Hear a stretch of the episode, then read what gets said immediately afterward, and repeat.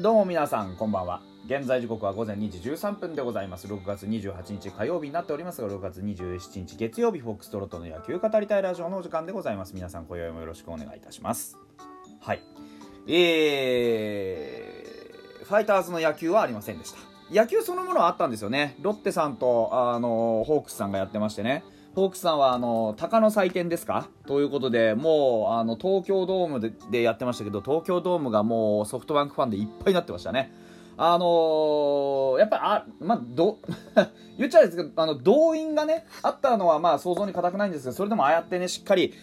あの人数集めてねあのー、野球のね応援にこう駆けつけられるだけのものがあるっていうのはやっぱりすごいですよねうん、なかなかやって満員の球場を最近見ることはないので、本当によく頑張ってるなというふうに思います。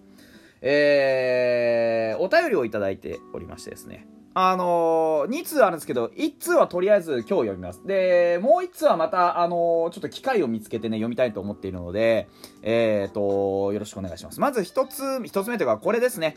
あのー、今日せっかくなんでちょっとやりたいなと思ってるんですけど、これ匿名さんですね。えー、別にねと人の声なんてどうでもいいとは思ってるんですけどここまで弱いと飲みの席で日ハムのダメな点とかネタにされたりして、ね、私がファンだと知ってるからこそのねあの意地の悪い人もいるもんですね大人の対応でいや今年仕方ないのでとか若手ばかりばかりで経験の時期ですとか交わしてもゴリゴリ言い返してくるのとセットで高卒4年目の選手の結論言いたがるのもお決まりおまけコメントついてくるんですがそういう人はグラウンド上の選手がみんな高卒5年目までに結果出してるって思ってるのかなと相手にするのもバカらしいけどネタの回 ネタのない回でも私の代わりに言い返してやってください。お願いします。ハンファンは少なからずこの類のストレス抱えてる人多いと思うのでと。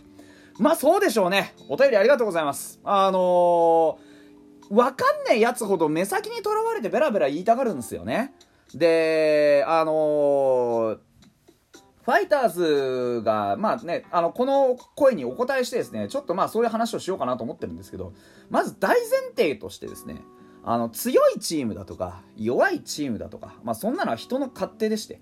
本当に好きなチーム、ね、本当に自分が好きだ、応援してるっていうチームはね、勝ち負けよりも夢を見られるかどうかなんですよ。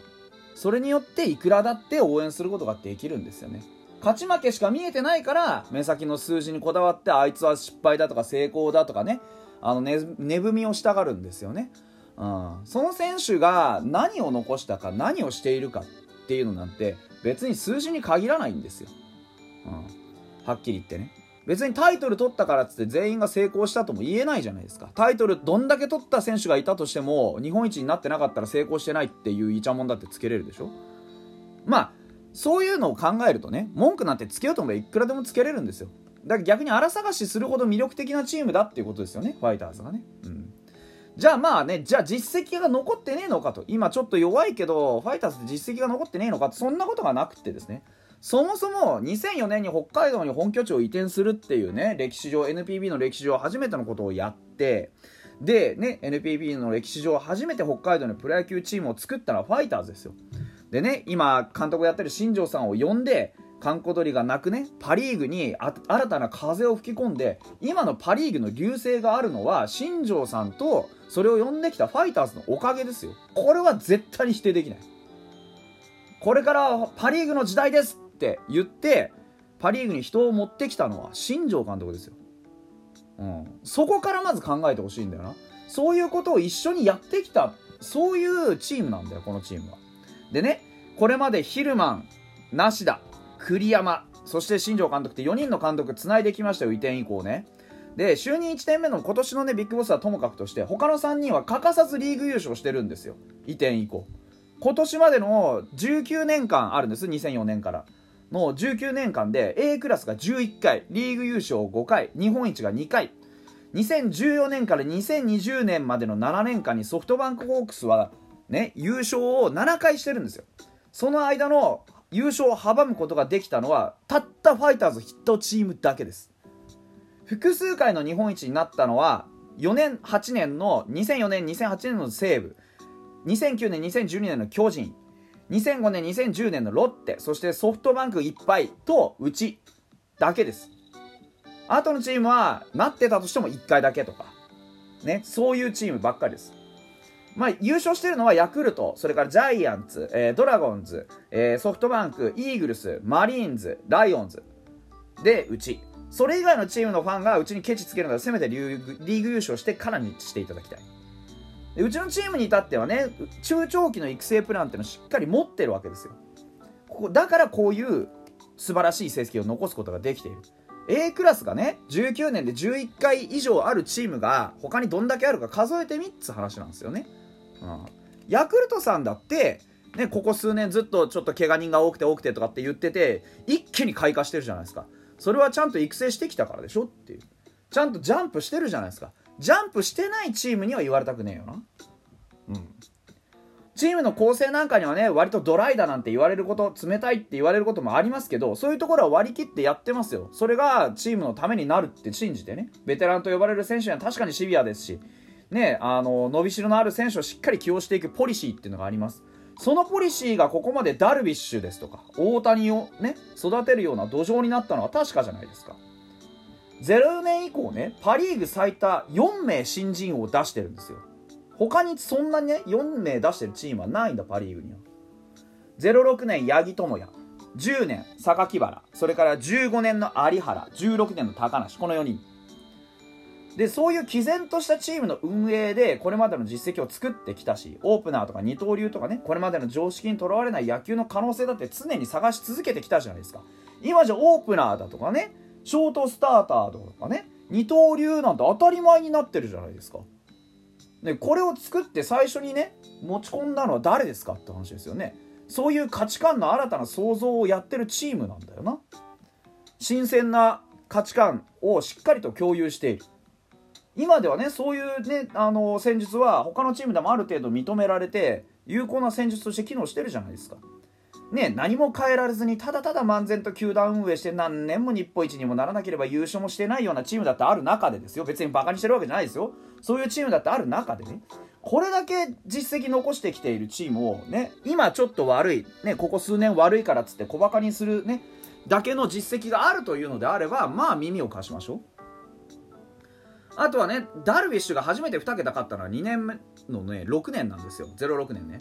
以降11年まで2桁勝ち続けたんですけど、他チームの高卒新人ドライチ、そもそもね、高卒新人ドライチっていう条件が揃ってるチームなんてないよ、本当に。少ないよ。数えましたもんだって。投手で、高卒で、新人で2年以内に2桁勝ったっつったら、涌井、田中将大、菊池雄星、藤浪、大谷翔平、これだけです。あとダルビッシュ。これだけ。他のチームにねこれをやってない他のチームに育成がどうのとか言われたかないんだよな。お前んとこの高卒新人あ高卒新人いんの？っていうそもそもな。ちゃんと育ててんの？っていう。高卒の投手をドライチで獲得しようとすらしていない球団には育てる権利すらないんですよね。あと投手はともかくとしてもですけど高卒の野手取ってるチームだってあるでしょ？規定打席に到達する割合ってどれぐらいか皆さん知ってます？これね計算するとあの高卒の野手がそもそも規定打席を取得するかどうかっていうのは20%ぐらいの確率なんだそうです。10人いれば8人は規定打席に到達することなくプロ野球人生を終えるんですよ。平均大体到達年数としては5年以上。大体 6, 6年ぐらいと言われている。誰も彼も成功するわけじゃないですけどファイターズは高卒の野手レギュラークラスしっかり作ってますよ。2010年からいやまあもっと前から考えたって西川近藤松本鍋寮中田それから中島拓也陽大館とかそれ以外でも若手を積極的に起用してしっかりとチームの主軸に育て上げています。ね FA をそんなめちゃくちゃ取ってくるわけでもなく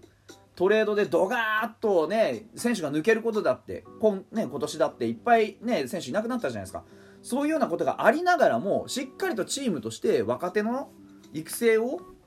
システマチックにやっている。そういうチームですよこのチームはね。最近ではね浅間君とか野村君とかがまああの虎視眈々と高卒の選手でね狙ってるわけでしょ？規定打席を。そういう風な起用ができてますかって。